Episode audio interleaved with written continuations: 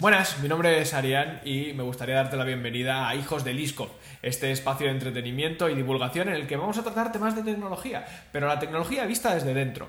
Yo soy desarrollador web y el resto de integrantes tienen perfiles bastante complementarios al mío.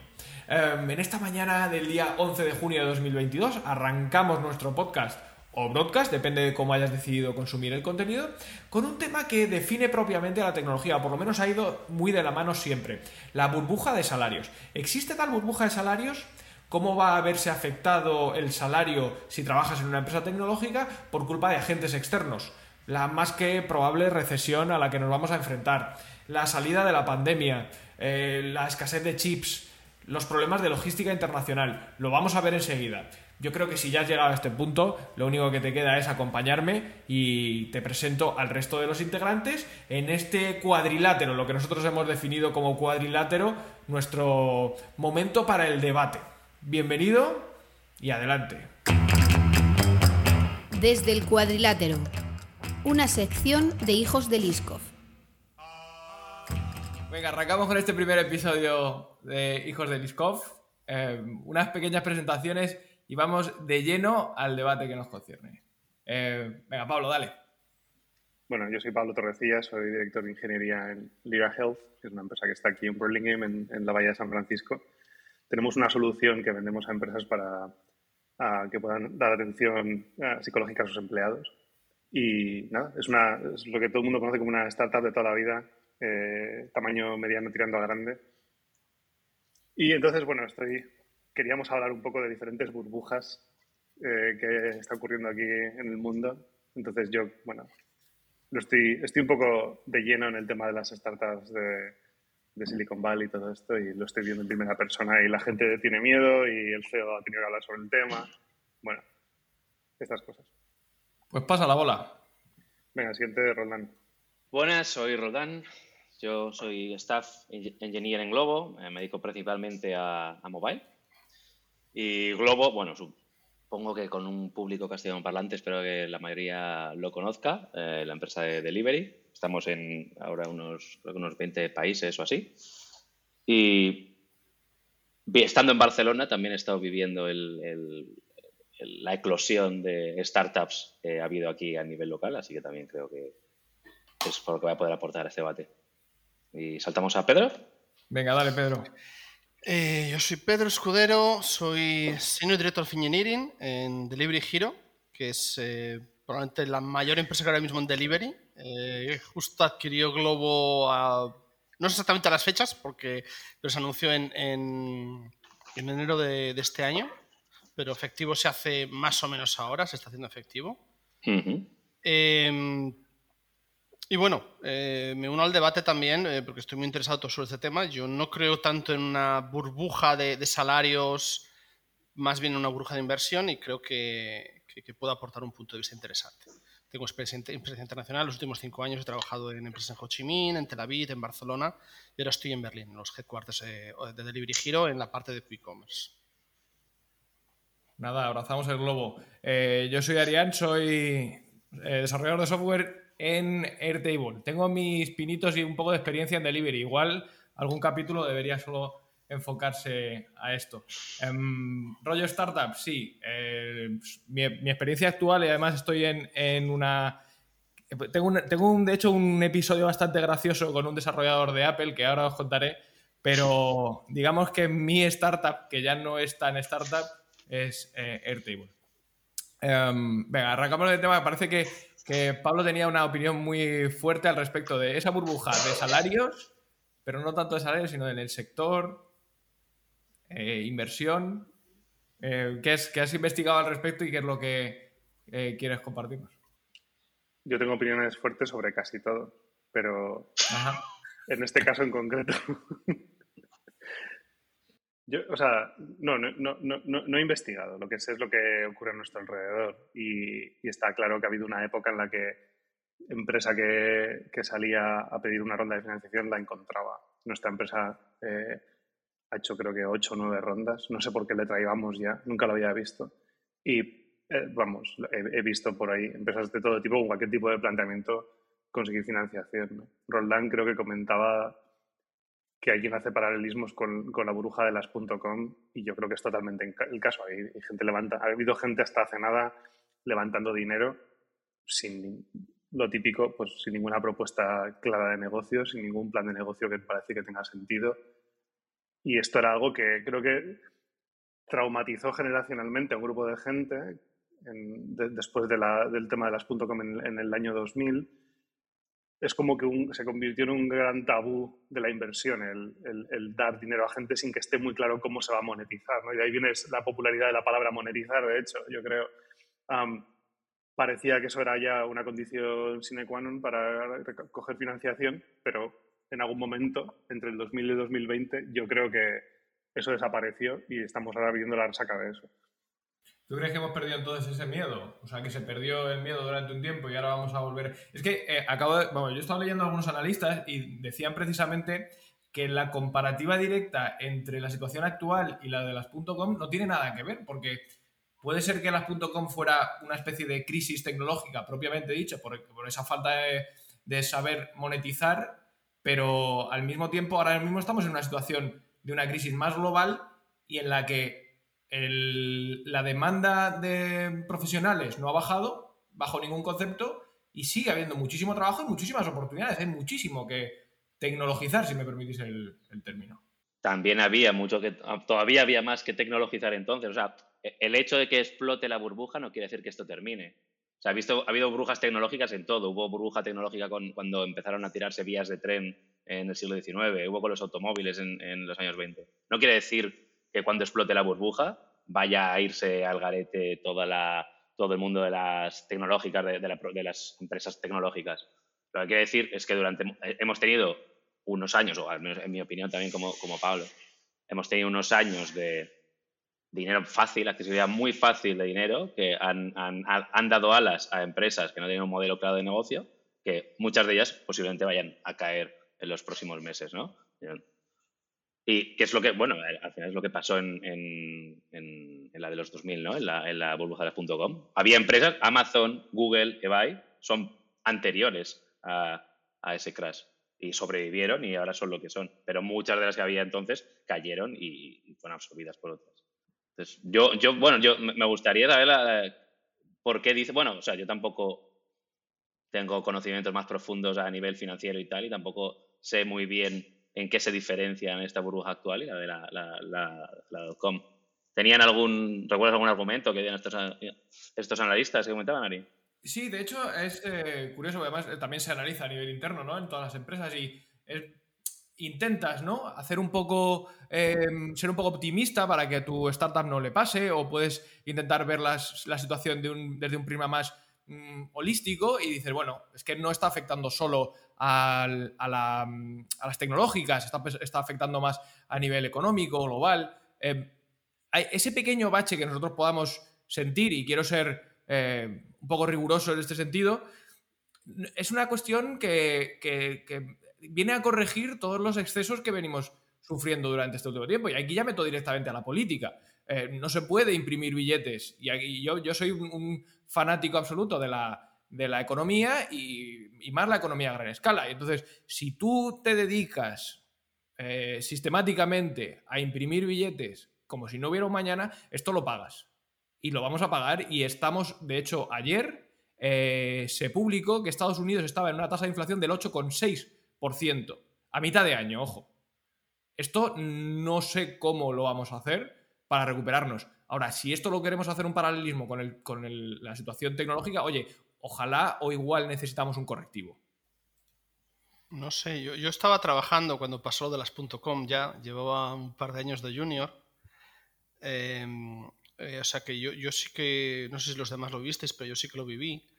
Em, yo no noté ninguna diferencia desde el punto de vista de trabajo. Igual yo fui muy afortunado pero por mi parte no hubo ninguna diferencia. Es verdad que era, llevaba dos años eh, trabajando de programador y no hubo en absoluto ninguna diferencia. Si analizas, eh, si analizas los mercados, y fue cuando se, no se descubrió el tema de monetización, sino que simplemente se había ignorado porque era un, un enorme if que va a pasar aquí con todas estas empresas tecnológicas.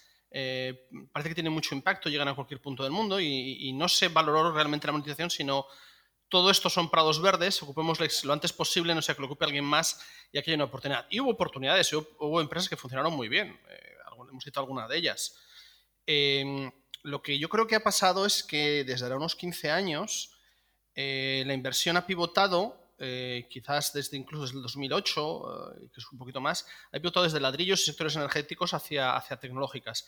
Y ahora enseguida las tecnológicas es algo que te pides por lo menos tener un plan de negocio. Eh, el mínimo. Es verdad que la financiación ha sido sencilla, porque con un plan de negocio y alguna persona que haya sido mínimamente exitosa tenga experiencia, se conseguía financiación, pero no era tan sencillo. Lo que sí que es cierto es que la financiación había dinero y como fluía dinero, había más ideas por las que se podía apostar. En ocasiones, varias ideas apostando en el mismo mercado, y esto pasa en delivery, pero esto pasa en otros muchos sectores, en, eh, e-health, eh, pasa en distribución, pasa en, en gaming, ¿qué sucede? Que el mercado es un mercado determinado. Em, entonces, en todos los sectores creo que hay una desinversión y esta desinversión va a afectar especialmente a las empresas tecnológicas porque es un sector en el que se ha invertido mucho. ¿Cómo va a afectar? Por un lado, gente que ha metido dinero va a querer recuperar dinero, lo cual va a forzar las empresas, en mi opinión, a reducir costes. De ahí que, todo este tema de, eh, los layoffs, de, echar gente en definitiva, Em, y reducir plantillas. Y por otro lado va a ser más difícil encontrar inversión, porque el dinero en épocas de crisis es cobarde y es algo que sucede siempre. Entonces están, eh, ese dinero está yendo a valores quizás más seguros, supongo como oro, tierras, eh, trigo y ladrillos. Que cuando estudias, yo no sé mucho de economía, pero cuando estudias un poco de economía son valores que, que, siempre van para allá. Es un poco lo que nos va a pasar ahora. Eh, esto, em, enlazado con los salarios y por mi, por mi experiencia previa, puede ser que en un momento dado haya una ligera contención pero estamos en un sector que no solamente necesita aumentar su nivel, nivel tecnológico global, hay muchos sectores que están eh, pobremente tecnologificados, digamos, no tienen tecnificación suficiente, pero luego estas aplicaciones hay que mantenerlas. Nosotros sabemos lo que es mantener una aplicación, todos los que estamos aquí, eh, y escalarla y modificarla cuando hay pequeñas variaciones en el mercado, y eso necesita gente detrás, necesita experiencia detrás. Eh, entonces, sí puede haber una ligera contención, pero si alguien está despidiendo, alguien está contratando.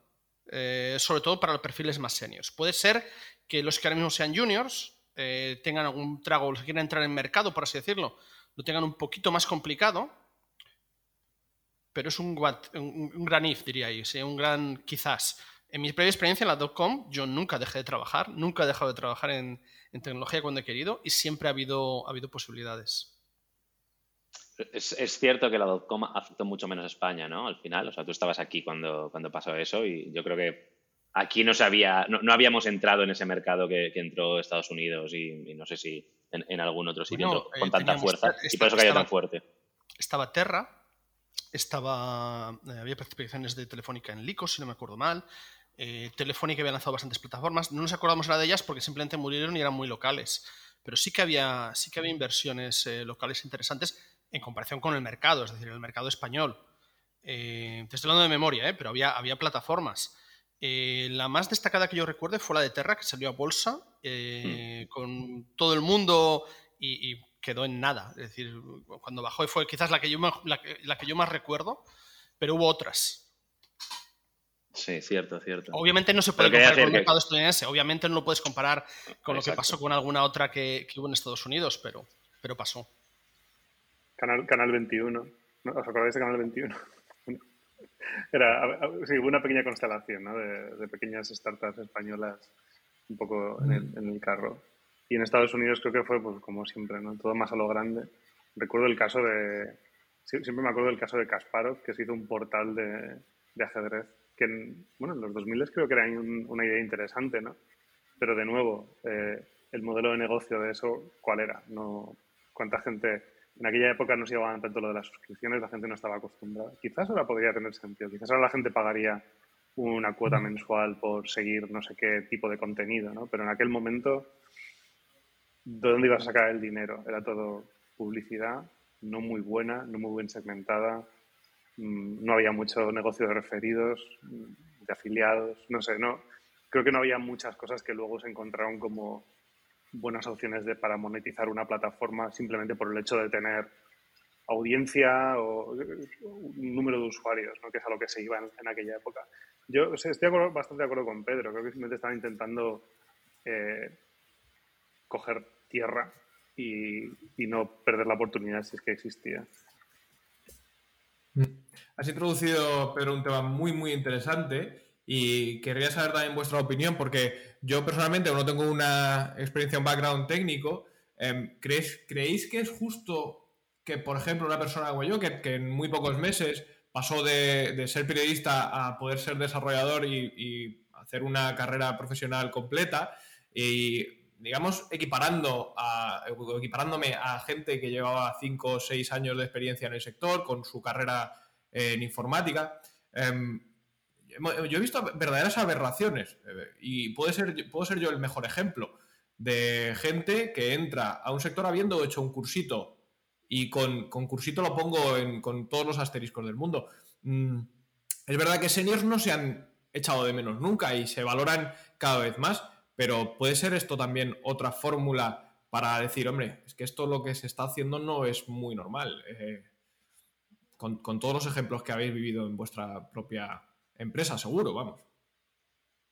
al, final, sí, desde un punto de vista puramente económico, si gente haciendo un, cursito, sea de una semana o de tres meses, está entrando al mercado laboral, es porque las empresas les sale a cuenta. O sea, hay una necesidad tan grande ahora mismo de mano de obra que a la empresa le da igual que solo tengas una formación de dos semanas. O sea, vas a estar aportándole mucho más que tener esos puestos vacíos.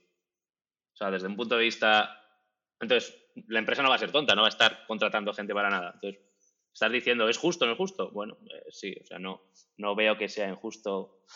Puede ser quien haya estudiado cinco años lo verá como algo injusto, que alguien con tres meses pueda entrar a trabajar. Bueno, em, tendrán otra formación al final.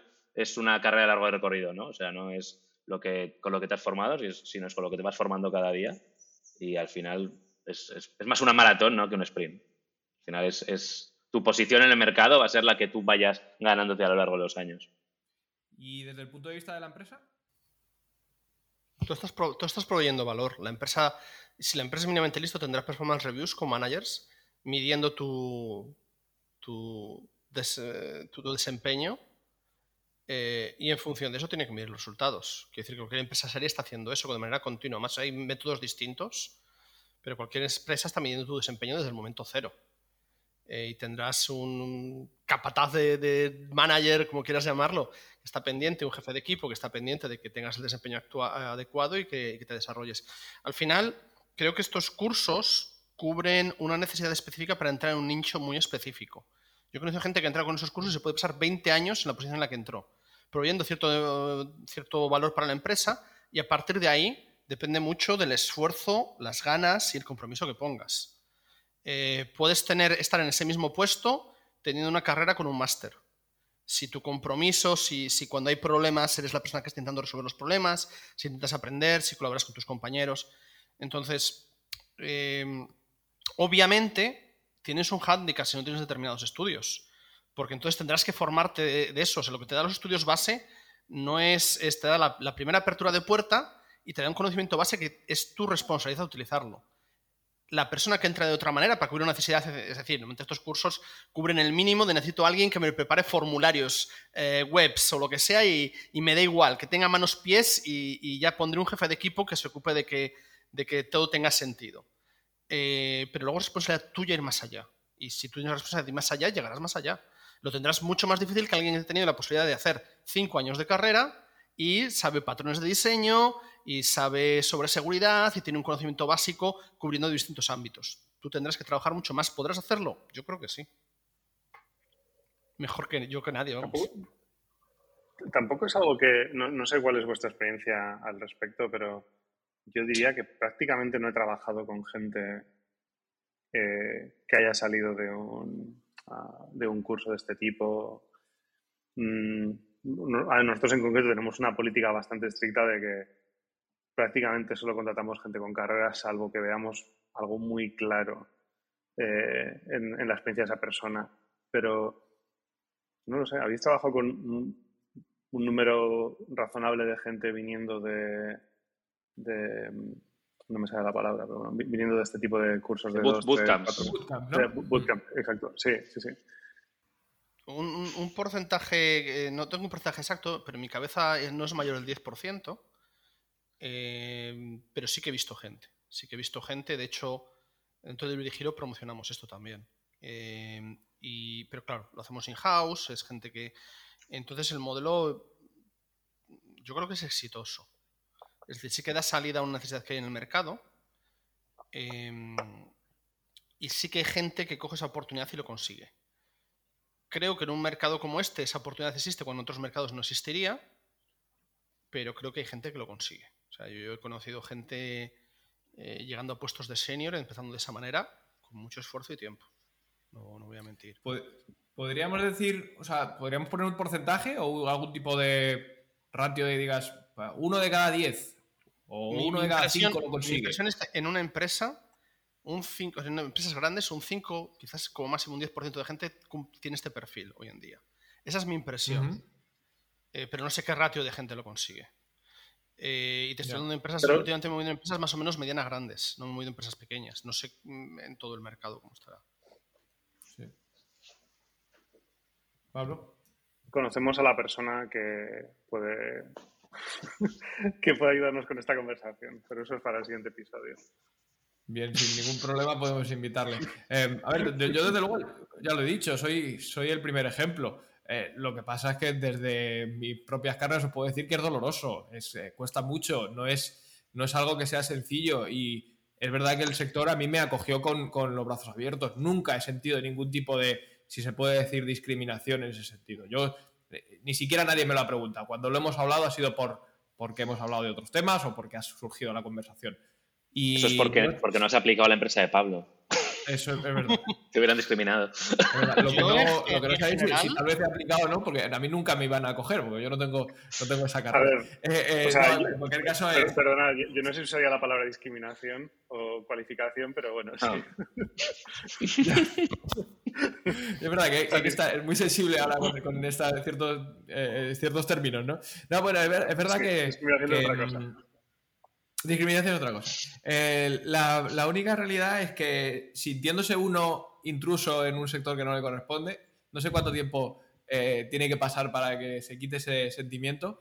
yo creo que Pedro decía 100% la realidad de las cosas, que yo me, me, harto de decir, yo no sé si es por mi propio interés de que sea así o si realmente lo estoy viviendo, pero que luego en el día a día la gente tiene que responder. Y la gente en el día a día luego se equipara mucho más las cosas y he visto auténticos genios de la tecnología no ser capaces de sacar adelante eh, trabajo y otros, eh, otra gente que somos más del montón o que no somos tampoco unas auténticas eminencias en lo que hacemos, pero bueno, pues eh, somos muy diligentes, ¿no? digamos, en, nuestro trabajo e intentamos sacarlo.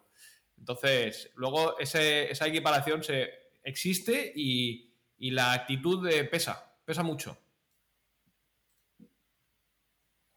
Sí, sí, estoy de acuerdo. Eh, em, yo no tengo carrera, no tengo nada que ocultar. Yo, vengo de hacer FP eh, y muchos años de, pelear en las trincheras, como quien dice. Primero en Valladolid y luego ya más internacional. Em, y es algo que obviamente una persona con universidad tiene más eh, otro tipo de background y le, habrá costado mucho menos llegar donde yo haya podido llegar. Mm. Yo sí Cuando hablamos de carrera, yo, no, yo me refiero más al perfil técnico. No quiero, no quiero tampoco. no, pero da, igual. Discernir porque no. Eh, eh, da igual. Yo, yo creo que, que al final. Eh, yo personalmente tengo mis preguntas en el proceso de, de, de, entrevista y normalmente chequeo el, el currículum para hecho un escaneo, pero no para mí mm, prácticamente no compro los estudios, voy más en busca de la experiencia y de qué saben hacer. Eh, em, para cada posición dada. Y creo que cada vez más managers, más, más empresas actúan de esa manera. Eh, dicho lo cual, la mayor parte de la gente que, contratamos tiene estudios en esto. Eh, un porcentaje, ya te digo, mi impresión es que el 90%, pero sí que hay espacio para gente que no. Sí. Bien, y hablando entonces de la, de la burbuja, perdón, Roda, te quería decir algo. No, iba a decir que al final, o sea, si tienes unas pruebas de selección sólidas, al final es lo que cuenta. Da igual, eh, yo igual que Pedro, eh, los estudios es algo que cuando, cuando chequeo currículums no, no, es algo que más presta atención. Al final tú quieres a alguien que pase la prueba técnica, porque al final es como has establecido medir a, los a, tus candidatos. Si alguien pasa tus pruebas y todo tu proceso de selección, eh, independiente del background que tenga, ahí está, ¿no? creo que tenemos que dedicar un capítulo exclusivo a los, a los procesos de selección. Es que tengo tantos comentarios al respecto que me, podría poner frontalmente o, poner frontalmente a todo aquel que diga que una prueba de pizarra eh, blanca o en blanco eh, determina cualquier tipo de conocimiento en lo que tú haces. Y más viniendo desde el frontend. O sea, y a partir de aquí voy a parar porque si no me enciendo y mi camisa rosa va a ser un contraste tan alto con, con el color de mi cara que se va a poner cada vez más roja que, podemos llegar aquí a discutir eh, encarnizadamente. Entonces, da para creo, que creo que estaríamos todos de acuerdo, pero, ah, pero sí, creo que también es tema para, para, otro, para otro episodio. Hay, hay, muchísima tela que cortar en el tema de, de, la selección. Saldrá, un, saldrá un programa largo, me parece todo esto venía porque decíamos para que, la para que os una idea, un, señor vicepresidente, yo y dos personas de recursos humanos y otra mucha gente colaborando en Delivery Hero, solo para definir el proceso de selección con múltiples documentos, con muy interesante y nos ha tomado bastante tiempo, bastante esfuerzo y mucha gente metida ahí para determinar cómo tenemos que hacer todo el proceso de selección. Eh, y creo que es algo que cualquier empresa mediana tendría que dedicarle bastante tiempo y tendría que ser hecho es proceso para cada empresa, porque los requerimientos, la cultura de empresa es distinta. Y creo que un fallo es que se están aplicando frameworks porque los hace Google o porque los hace. que se puede utilizar como referencia, tienes que conocerles, pero porque lo hace Google o lo hace Facebook, la gente lo está aplicando y lo está aplicando de manera errónea. Porque yo sí que creo que hay determinados ambientes en los que puede ser necesario hacer ese board. Si estás hablando de algo muy específico en el que tienes que hacer el core del, sistema de Google, en el cual necesitas a alguien que, que sepa yo qué sé, hasta dinámica de fluidos para, hacer eso. Tiene que saber algoritmos genéticos, tiene que saber lo que tenga que saber para una posición determinada. Entonces sí que puede necesitar ese board y sí que puede ser muy determinante. Pero creo que estamos utilizando lo que las, eh, grandes empresas de tecnología están utilizando para hacerlo en una startup y probablemente ahí no tenga sentido. Eh, mm. tú necesitas un perfil distinto y, necesitas hacer un proceso distinto. Tu capacidad no es la misma, no puedes ni siquiera pagar lo mismo en ofrecer la misma carrera. Entonces es ridículo aplicar el mismo, el mismo framework cuando estás empezando una startup en la que tienes que contratar tu cuarto programador. Correcto. Bueno, y ya que sacas el tema del salario, creo que es un tema tabú en España. Eh, creo que poco a poco en Estados Unidos nos, van eh, inculcando la idea de que no pasa nada hablar de salarios ¿Qué está ocurriendo con el tema de los salarios? Que era un poco el epicentro del debate y, esa burbuja de salarios que existe. Hemos hablado un poco de la inversión, hablamos un poco de los salarios. Em, puede ser que podamos enlazarlo perfectamente con, esa, con ese seniority que falta en algunos casos y cómo se ven inflados algunos salarios justo o injustamente, la meritocracia. aquí pueden salir muchos conceptos. Es verdad que hace unos años. Viene un tema principal, hay inversión. Perdona, Pablo. Perdón, me llegas con un poco de lag y te pienso siempre. Perdóname, Pablo. Continúa. ah, no, tranquilo, tranquilo. No, no, no, no pasa nada. Dile lo que querías decir. Dale, Pedro. Eh, pues eso, que, que, hay inversión. Y como hay inversión, eh, hay competencia en el mercado. Y esto es lo que permite cosas como la que hemos hablado antes, que entre gente que normalmente quizás no tendría oportunidades y que puede ser también válida y desarrollar una carrera aquí. Entonces, hay inversión y es un sector muy amplio. Mientras haya inversión en un sector muy amplio, tú tienes que, primero, contratar talento, pero también tienes que mantener tu talento. Y mantener tu talento es caro también, porque el resto de la gente quiere contratar tu talento. Talento que ya, ya conoce tu producto y lo conoce muy bien, y eso tiene un coste. Tener una persona que lleva dos años en tu empresa y conoce tu producto, conoce tu cultura de empresa, sabe lo que hay que hacer, conoce la parte de producto y la parte de tecnología, perder esa persona tiene un coste muy alto también. Por lo tanto, tú eh, si eres mínimamente inteligente, blindas a esa persona, con lo cual has aumentado el, salario medio. La gente que entra nueva eventualmente dirá, oye, si esta persona está ganando tanto, en X tiempo yo quiero alcanzar eso. Quieres fidelizar a esa persona. Entonces, mientras haya inversión eh, y sabiendo que la parte tecnológica es una parte central, obviamente hay otros muy importantes, pero es una parte central, dedicarás dinero a eso y los salarios subirán. No hay, no hay otra alternativa que en un momento... Esto eh, no es que haya una burbuja, es que lo que hay es inversión en este sector. Y este sector tecnológico no es un solo sector, es que estamos metiendo como si fuese solo el sector de tecnológicas. Es que de lo que hace Pablo a lo que hago yo, hay una gran diferencia en el producto final. Es verdad que Roland y yo, por circunstancias, es, muy, muy parecido, prácticamente lo, mismo, lo mismo pero, pero, el sector como tal, mm, en nuestro sector es delivery. Sí que es verdad que es tecnológico, porque la parte que hace funcionar, la maquinaria que hace funcionar es software tecnológico, igual que en el sector de Pablo, pero son sectores completamente distintos. Eh, podríamos decir, es el sector web, pero... ¿eh? Perdón, perdón, sigue. No, no, no, eso es. No, es que me, suscita un montón de preguntas. Yo te digo, y esa, y ese, esa evaluación, cuando un candidato te dice, por ejemplo, un candidato no, un, miembro de tu equipo, te dice, Oye, mira, estoy barajando la posibilidad de cambiar de equipo o irme de la empresa. ¿Se hace esa evaluación interna? Sí, claro. Si no es de una manera. Sí, de la que hablas de costes. Es decir, es decir, si tú no. Ah, eh, sí, se hace, se hace, obviamente. Se hace. Se hace, ah, y depende del tipo de empresa, se hace de una manera distinta. En una multinacional esto se hace a grandes números. ¿Cuánta gente hemos perdido cada trimestre? Yo tengo KPIs.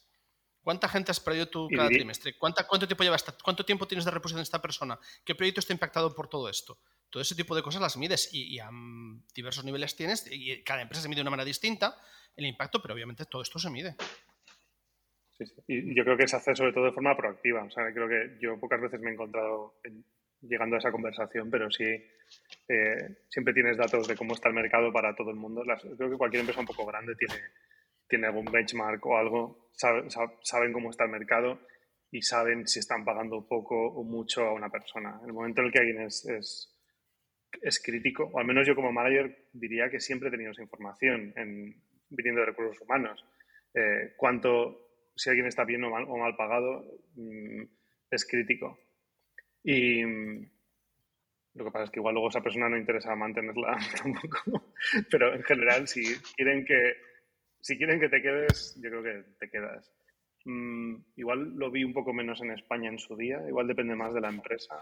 Aquí sí que he visto que se lo toman muy en serio y son muy proactivos con eso. Creo que intentan ir, ir siempre un pasito por delante del empleado, que nunca llega a sentirse en la posición de tener que buscar eh, otra cosa. Eh, Pablo, tú que tienes opinión eh, formada para todo, como comentabas antes, ¿qué, me dices de la meritocracia entonces? ¿Qué quieres que te diga de la meritocracia? No, existe este sector. La correlación de lo que quieres decir es la, la, correlación entre el salario y las capacidades o el mérito de una persona. eso, es que eso es otro capítulo en sí, ¿no? Eh, debería ser eso. Diría que es en general eso. Yo creo que sí, pero hay otros muchos factores en juego. También una cosa que se ha comentado mucho en nuestro sector, aquí ha habido muchísimos debates, es el sueldo de alguien depende de su capacidad o de su talento para negociar. Hay gente que es muy buena negociando sus sueldos, o hay gente que es muy buena haciendo entrevistas, y hay gente que no es tan buena haciendo entrevistas eh, o negociando sus sueldos.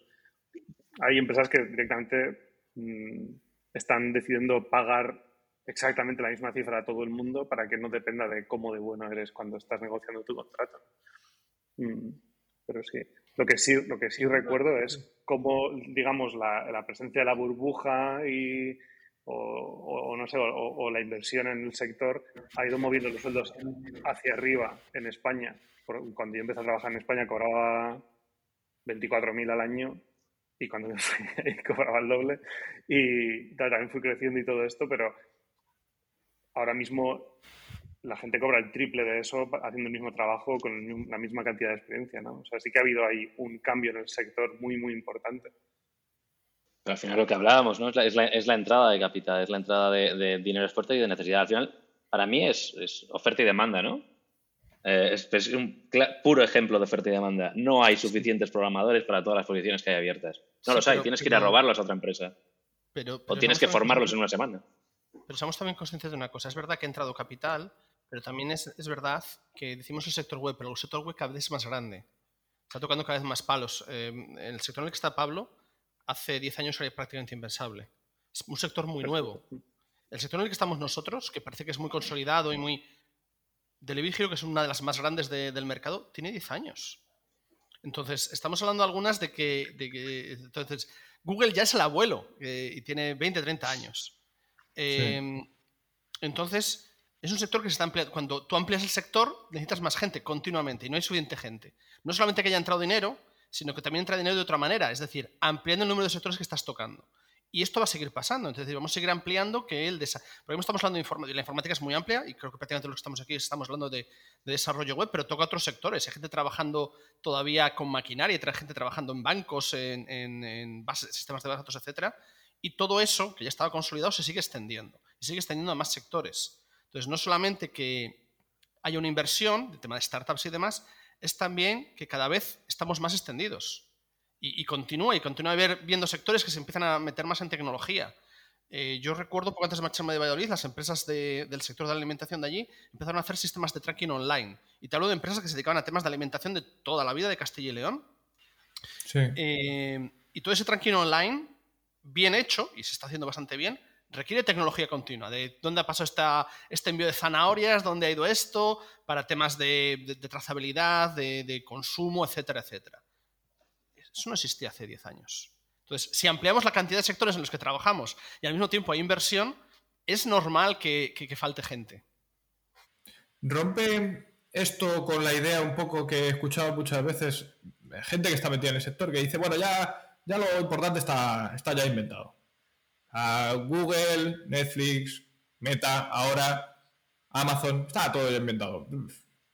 ¿Se rompe categóricamente con esa idea? Yo es que llevo escuchando esto desde siempre, desde, desde los 2000. Eh, y, y sí, ahora Netflix parece muy viejo, pero hace cinco años no. No, que obviamente muchas cosas ya están hechas, pero todavía queda margen para ampliar. Yo continuamente lo veo. Nada más era una coletilla. Es el apunte de, la, de reafirmar la idea. Dime, Pablo, te toca. ¿Veis, veis, un veis un día en el que. Yo, a veces lo pienso, en plan de. Llegará un día en el que todo esto cambie totalmente y le estoy yo contando a mis hijos o a mi familia, en plan de. Yo hace 10 años me escribían 20 recruiters al día y podía cambiar de trabajo así y, ya no. ¿veis, ¿Veis eso pasando? Simplemente que el sector en algún momento madure, se estabilice y ya está. Y eso sea todo y más o menos hay el mismo trabajo como el que es tornero fresador y ya está. Pues mira, eh, eh, si no os importa, tengo la, la experiencia, porque la tengo muy vivida y muy cercana. Eh, yo creo que dentro de mí, por estar precisamente como de infiltrado en este sector, creo que ese sentimiento no me lo voy a quitar jamás. Porque vino tan de, tan, tan de pronto y fue tan maravilloso pasar de, un sector que estaba fuera de la tecnología, no está magnificado, si queréis luego hablamos de, lo que podemos considerar eh, un sector, una clase media, pues hablamos de, la cuestión social y cómo meterte de pronto en el sector tecnológico hace que tú no dejes de ser clase media, pero, pero es, otra forma de vivirla. Y, y esto, por ejemplo, en Silicon Valley tendremos mil oportunidades de compartir como, cuando, que como son dos tipos de vida completamente distintos. Estás dentro y fuera de la tecnología. Entonces, al final lo que, lo que quiero compartir es que tan pronto o tan cercano como hace un par de días hablaba con mi familia para decirles, no puedo sentir, o sea, que tengo ese, ese, ese feeling de que esto en cualquier momento se va a acabar, de que puede pasar cualquier día y que tan pronto como vino se fue. Siempre puede haber un cisne negro, no, pero yo llevo yendo eso mismo 20 años también. Entonces, y 20 años no es nada, es mucho en mi vida, pero no es nada en la sociedad o en el mundo, digamos. Entonces, ¿puede suceder? Sí. ¿Ve alguna señal de que vaya a suceder en medio plazo? No, no tengo la verdad absoluta. Ah, yo iba a decir que al final estamos en una industria que está todavía en pañales. O sea, tiene una historia brevísima. Eh, ¿Se va a estabilizar? Sí, obviamente. No, no, no puede algo crecer para siempre, excepto, bueno, eh, los neoliberales lo piensan de, la economía. Pero no puede nada crecer para siempre. O sea, va a llegar un momento finito. ¿Que lo veremos? Igual no. O sea, no, no, no tiene por qué ser en, un, en horizonte de estudios de 20, 30 años. Puede ser más tarde. Al final, todo el mundo llegará a un momento en el que se tecnificará lo suficiente y la mayoría de la gente tendrá capacidades para resolver problemas técnicos. O sea, yo creo que sí, tiene que llegar en algún momento, pero eso no quiere decir que lleguen 5, 10, 20 o 30 años. sí, ¿no? cuando nos jubilemos. Con 30 años, que cumpla la jubilación, algo así, y ya el resto se puede ir donde quiera, pero por lo menos llegar a esa, a esa, edad. Como decía Pedro, quedan muchos sectores por, por, tecnificarse, ¿no? Pero una vez estén tecnificados, ¿qué, es lo siguiente? Pues tendrá que ser una tecnología nueva en la que nosotros igual ya eh, lo, lo, que hagamos no tenga nada que ver. Eh, eh, no, pero también hay un tema de innovación. Eh, tú no hiciste una web en el año 1998 y la tienes hasta ahora, por ponerte un ejemplo. Y lo mismo con cualquier programa. Hay muy pocos programas, alguno hay por ahí, que llevan corriendo desde entonces. Incluso llevan corriendo desde entonces, están teniendo a alguien tuneándole como sea. Em, entonces, la cuestión está en que en muchos países no hay capacidad suficiente de producción de personas que tengan este conocimiento técnico y le vayan a dedicar este tiempo y este esfuerzo para estar ahí, estar al día y continuar trabajando en ello. Ese es un hándicap. Es decir, es un sector, como otros muchísimos sectores, que requiere especialización. Y, y, tú, Arian, eres testigo. Puedes hacer un curso y entrar en determinado nicho muy determinado y trabajar de eso, pero el sector para llegar más allá necesita mucha especialización, necesita tiempo de aprendizaje, bien sea estudiando, bien sea peleándote con ello. Eh, bien sea autoformándote. Em, y esto hay determinados lugares donde no se está produciendo suficiente gente, al final. Entonces, es un tema de, masa de trabajadores. Necesitas trabajadores que tienen, una especialización que tiene un coste para que estén especializados, estén especializados en ello. Eh, y eh, quizás convendría también analizar cuál es el churn rate de personas que se dedican a este sector y lo dejan porque no les gusta, no les interesa o no o prefieren otra cosa, eventualmente, que lo hay. Yo no creo que sea tan relevante como se dice, pero lo hay. Eh, y porque estamos continuamente importando mano de obra de, otros países. No tanto en España, pero los grandes polos tecnológicos, yo vivo en Berlín, vosotros estáis en Silicon Valley. Em, y, también la defensa que hacen países de eso. Me pasaba recientemente, quería contratar a una persona muy promotora de Filipinas, pero tienen un límite la gente que puedes contratar. Porque no quieren que sus cerebros se marchen de allí, obviamente. Y sin embargo estamos contratando gente en India porque India no tiene esas, restricciones. Y en India mientras que quizás tenemos un factor más vocacional eh, en Europa eh, para estudiar informática, pero ingeniería e informática eh, se estudia en otros lugares estamos importando mano de obra. Entonces al final es, incluso importando mano de obra, no hay gente suficiente.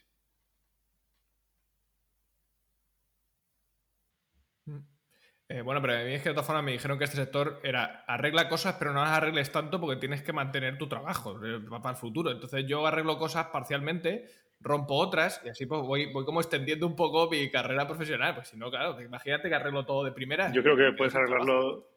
No era, no era así como era, a mí me habría Puedes arreglarlo todo de primeras no, es así. trabajo. sí, sí, sí, sí.